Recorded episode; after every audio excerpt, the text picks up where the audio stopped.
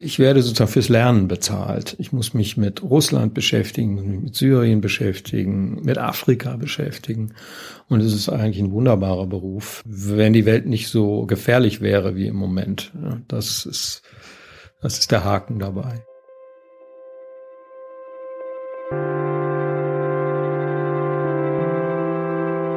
Die Geschichte hinter der Geschichte. Der wöchentliche Podcast für Freunde der Zeit. Herzlich willkommen, liebe Hörerinnen und Hörer, zu einer neuen Ausgabe unseres Podcasts Die Geschichte hinter der Geschichte. Mein Name ist Fritz Habekus, ich bin Redakteur im Wissen und ich sitze gerade im Büro von Jörg Lau, dem außenpolitischen Koordinator im Politikressort. Es ist Dienstagabend, kurz vor Produktionsschluss oder ein paar Stunden habt ihr noch, oder Jörg? Wir haben noch fünf Stunden Schlimmstenfalls sechs Stunden bis Mitternacht. Dann müssen wir das letzte fertig haben. Ich habe gerade mal, bevor ich zu dir hochgekommen bin, in den sechsten Stock geschaut, worüber du im letzten Jahr geschrieben hast. Das, ist, das sind Themen wie die Politik der EU, die Situation in Jerusalem, Hassan Rouhani, den iranischen Präsidenten, natürlich Themen wie Donald Trump, Putin. Wie behält man da, wenn man die ganze Welt zum Thema hat, wie behält man da den Überblick? Man hat gar keinen Überblick in diesen Zeiten. Unsere Aufgabe besteht darin, zu versuchen, Linien zu ziehen und Zusammenhänge herzustellen, in denen sich dann dieses immer chaotischere Tagesgeschehen, was wir seit Jahren haben, vielleicht ein bisschen ordnet. Aber wir wollen nicht behaupten, dass wir den Überblick haben. Das wäre wirklich vermessen. Ich sehe gerade auf deinem Computer ist der New York, du liest gerade einen Text über, was ist über den Irak? Im New Yorker. Wo kriegst du, was liest du alles? Wo kriegst du deine Informationen her? Ich lese sehr viele amerikanische und englischsprachige Zeitungen aus aller Welt. Das ist dann zum Beispiel auch für den Nahen Osten Haaretz, die israelische linke Tageszeitung. Dann lese ich alle möglichen Blogs, dann lese ich alles, was ich kriegen kann, meistens auf Englisch. Und ja, da kann man schon sich ganz schön Überblick verschaffen. Es ist heute durch elektronische Medien eine Breite von Wissen, das man auf diese Weise bekommen kann. Gibt es eine Zeitung oder ein Medium, das du um ihr Korrespondentennetz beneidest? Die New York Times. Das ist unschlagbar. Die haben wirklich überall in der Welt hervorragende Leute. Das können wir uns so leider nicht leisten. Unser Netz ist nicht schlecht. Immerhin, wir haben noch Korrespondenten an allen wichtigen Orten der Welt, fast allen wichtigen Orten. Aber New York Times ist wirklich unschlagbar. Du sagst, du kriegst viele Informationen aus englischsprachigen Zeitungen mit Donald Trump, über den wir, glaube ich, reden müssen, wenn wir über politischen Journalismus reden, hat sich wahrscheinlich eure Arbeit verändert. Trump nutzt nicht mehr klassische Medien, um zu kommunizieren, sondern Medien wie Twitter, vor allen Dingen Twitter um direkt zu kommunizieren mit Bürgern, aber auch mit Journalisten. Hat Trump mit seiner Art zu kommunizieren deine Art zu arbeiten verändert? Naja, Twitter ist ein hartes Nachrichtenmedium geworden für uns. Nicht in dem Sinne, dass wir alles glauben, was in Twitter steht, aber es gehört zur Arbeit, dass man sich mit dem auseinandersetzt, was er da lostritt. Also wenn er mal eben schreibt, Hallo, liebe Russen, die Bomben oder die Raketen sind auf dem Weg, dann ist es für uns natürlich ein Faktum, mit dem wir umgehen müssen.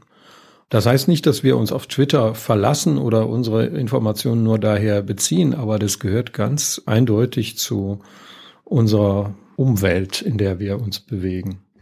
Ich nutze jetzt einfach mal das Privileg, was ich habe, dass ich mit dir hier sitze und dich alles fragen kann, so blöde das auch ist. Ich schäme mich jetzt mal nicht. Kannst du mir in drei Sätzen erklären, Trump, was, was ist das für ein Typ? Was will der? Was, was ist da los? Das ist eine sehr schwierige Frage. Ich würde es so rum angehen, würde sagen, wie kann es sein, dass ein Trump möglich wurde? Wir können in den Mann nicht reingucken, vielleicht ist da auch gar nichts. Irgendein tiefer Antrieb oder irgendein Geheimnis. Ich sehe ihn eher als das Symptom einer tiefen politischen Krise, vor allen Dingen in Amerika, aber eigentlich in vielen Teilen der westlichen Welt. Wir haben ja solche Figuren, nicht ganz so bunt, aber ähnliche Figuren auch in Europa. Wir haben Berlusconi gehabt.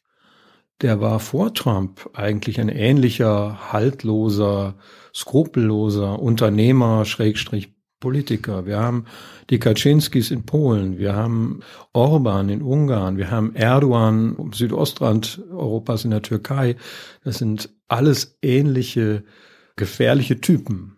Und die stehen jeweils für eine bestimmte Krise des politischen Systems, in dem sie groß werden können, weil Parteien zusammenbrechen, sich dem Populismus öffnen, weil es große Ungerechtigkeit in den Gesellschaften gibt, die sich dann ausdrückt in, in der Zustimmung für diese Populisten und so weiter. Da kann man ganz viele Gründe anführen. Das scheint mir sinnvoller von daher zu denken, als sich in Trump hinein zu versetzen. Der Typ ist am Ende gar nicht so wichtig, sondern ein Symptom von was viel tiefergreifendem. Das würde ich schon so sehen. Dennoch hat er natürlich eine unvergleichliche Machtposition, von der aus er unglaublich viel Schaden anrichten kann. Also ich will das hier nicht einfach nur zu einem Strukturproblem erklären. Es hängt an dieser Person jetzt ganz, ganz viel. Ich habe ja eben darauf Bezug genommen, dass der mal eben mit einem Bombenhagel den Russen droht. Ja, also da wird einem schon ganz anders. Demnächst wird er mit den Koreanern verhandeln. Auch da sind alle gespannt, wie sowas eigentlich laufen kann. Du beobachtest die politische Szene seit vielen Jahren, Jahrzehnten. Glaubst du manchmal, gerade wenn du so jemanden wie Trump siehst, glaubst du manchmal, du könntest das besser? ich sehe mich nicht als ein eigentlich Politiker, der leider nur Journalismus machen darf. Also deshalb finde ich auch nicht, dass wir, unsere Aufgabe ist auch nicht irgendeine Art von Politikberatung, sondern wir müssen analysieren, informieren, Kontext anbieten und uns nicht imaginieren, wir wären die besseren Politiker. Das ist ein, eine Unsitte, die es im deutschen Journalismus immer noch gibt. Früher war es, glaube ich, schlimmer, dass man sich im Grunde als Leitartikler so in die Rolle versetzt hat, wenn ich mal machen dürfte, dann würde das alles besser laufen. Das ergibt schlechte Texte und auch, glaube ich, keine gute Politik. Ich krieg das ein bisschen mit, wenn ich am Donnerstagnachmittag oder am Donnerstagvormittag in die große Konferenz gehe, wo sich die ganze Zeitredaktion trifft, die letzte Ausgabe bespricht und dann auch plant, was in die nächste Ausgabe kommt. Wenn man euch zuhört, wie ihr diese ganzen Konflikte und Kriege und Krisen managt, die überall auf der Welt passieren, dann kriegt man den Eindruck, die haben so viel Zeug, die haben so viel Zeug vor sich und müssen irgendwie alles in diese Ausgabe packen. Wie, wie geht man damit um? Man muss ganz viel weglassen. Und im Weglassen besteht auch eine Kunst, glaube ich, und eine Art Service an unsere Leser. Dass wir sagen, wir machen nicht die 385. Folge zum Thema XY, sondern wir versuchen eigene Themen zu setzen. Wir versuchen jetzt zum Beispiel in dieser Ausgabe eine Titelgeschichte über den Müll und die Recyclinglüge in Deutschland auf die Beine zu stellen. Eine recherchierte Geschichte darüber, dass unsere Ökobilanz sehr, sehr viel schlechter ist, als wir glauben. Und das machen wir auf vier Seiten. Auf diesen vier Seiten kann natürlich nicht alles andere stehen, was wir vielleicht auch machen könnten wo wir aber vielleicht jetzt nicht diesen originellen, neuen, eigenen Gesichtspunkt haben. Also das ist eigentlich der Anspruch an die Geschichten, dass wir, da wir ja kein genuines Nachrichtenmedium sind, dass alle das eine Chronologie bieten muss, dass es in dieser Woche passiert, dass wir versuchen, das, was wir wirklich für wichtig und originell halten, herauszugreifen. Gibt es eigentlich das, was man immer so von politischen Journalisten erwartet? Gibt es sowas wie Gespräche mit Politikern, aus denen dann nicht zitiert werden darf? Ist das eine Quelle für Informationen, die du hast?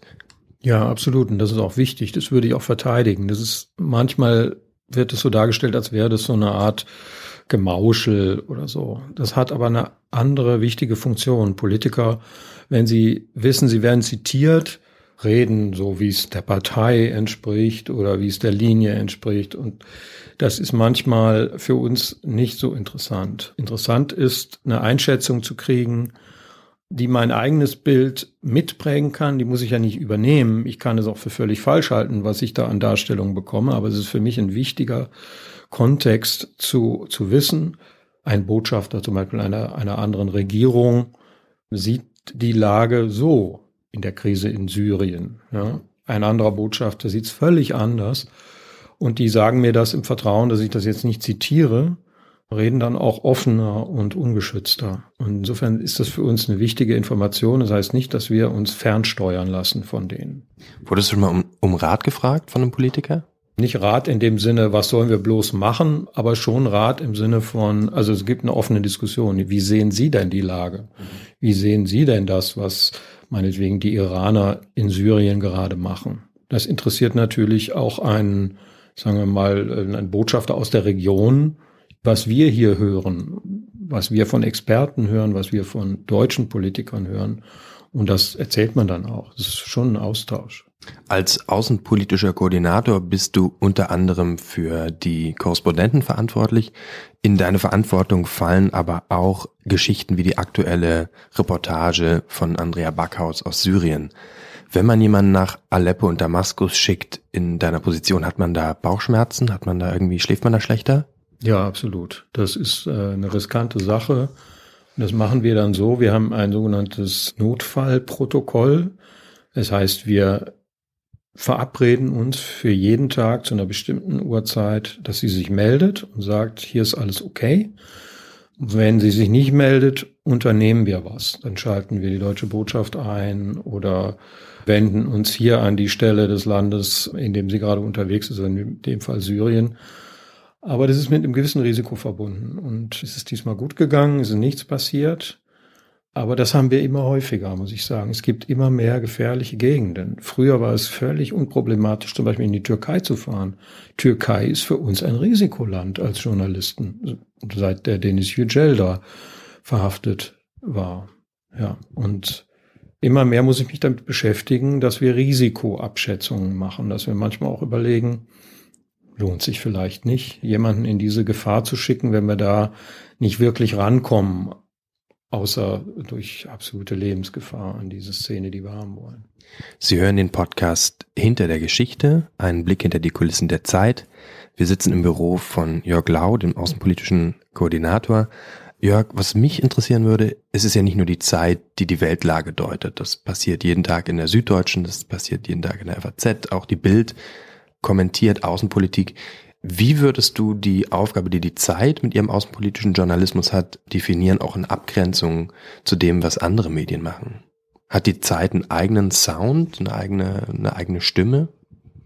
Wir haben schon versucht, eigene Themen zu setzen. Ich glaube, alle Medien haben im Grunde die gleiche Aufgabe, nämlich zu begreifen, wie Deutschland sich in einer gefährlichen, ungewissen Welt, in die wir hineingehen, positionieren soll in all diesen Krisen. Überall ist Deutschland gefragt. Überall gibt es keine Gewissheiten, auf die man zurückgreifen kann, wie das weitergehen soll. Wir haben schon eigene Akzente gesetzt. Wir haben zum Beispiel im letzten Jahr eine Debatte hier gestartet, wie sehr sich Deutschland eigentlich in der Außenpolitik noch an Amerika anlehnen soll. Dieses Trump-Amerika, das so irrlichtert. Und damit haben wir schon was bewirkt mit dieser Debatte. Die hat sich sehr weit fortgesetzt, auch bei den Kollegen. So in diesem Sinne kann man schon eine eigene Note setzen, aber ich würde nicht sagen, dass wir ganz, ganz andere Sachen machen als die anderen. Man muss versuchen, bestimmte Dinge zuzuspitzen. Wir haben jetzt die ganze Zeit über Schwier, über Krisen und Kriege geredet und so, dein Tagesgeschäft. In der Vorbereitung auf dieses Gespräch gerade habe ich gelesen, dass du mal Literaturkritiker warst, und zwar bei der Taz, wenn du über, wenn du die ganze Zeit dich mit Syrien, mit der Türkei, mit Russland beschäftigst. Gibt es Momente, in denen du eigentlich lieber Literaturkritiker wärst? Nee. Äh, ich habe diesen Beruf auch sehr gemocht, Literaturkritik. Aber ich finde es eigentlich noch spannender und für mich herausfordernder, lehrreicher, mich mit allen möglichen Weltgegenden beschäftigen zu müssen, in die ich dann natürlich auch andere Leute schicke, Korrespondenten schicken kann. Es ist, ich werde sozusagen fürs Lernen bezahlt. Ich muss mich mit Russland beschäftigen, mit Syrien beschäftigen, mit Afrika beschäftigen. Und es ist eigentlich ein wunderbarer Beruf, wenn die Welt nicht so gefährlich wäre wie im Moment. Das ist, das ist der Haken dabei. Das wäre eigentlich ein schönes Schlusswort. Ich habe nur noch eine Frage. Was muss ich machen, um Auslandskorrespondent zu werden? Man muss ein starkes Interesse an der Region mitbringen. Man sollte die Sprache können, sonst hat es keinen Sinn. Und man muss eine große innere Unabhängigkeit haben, weil man als Auslandskorrespondent einsam arbeitet. Man ist von der Redaktion isoliert. Man wird vielleicht auch manchmal bedrängt.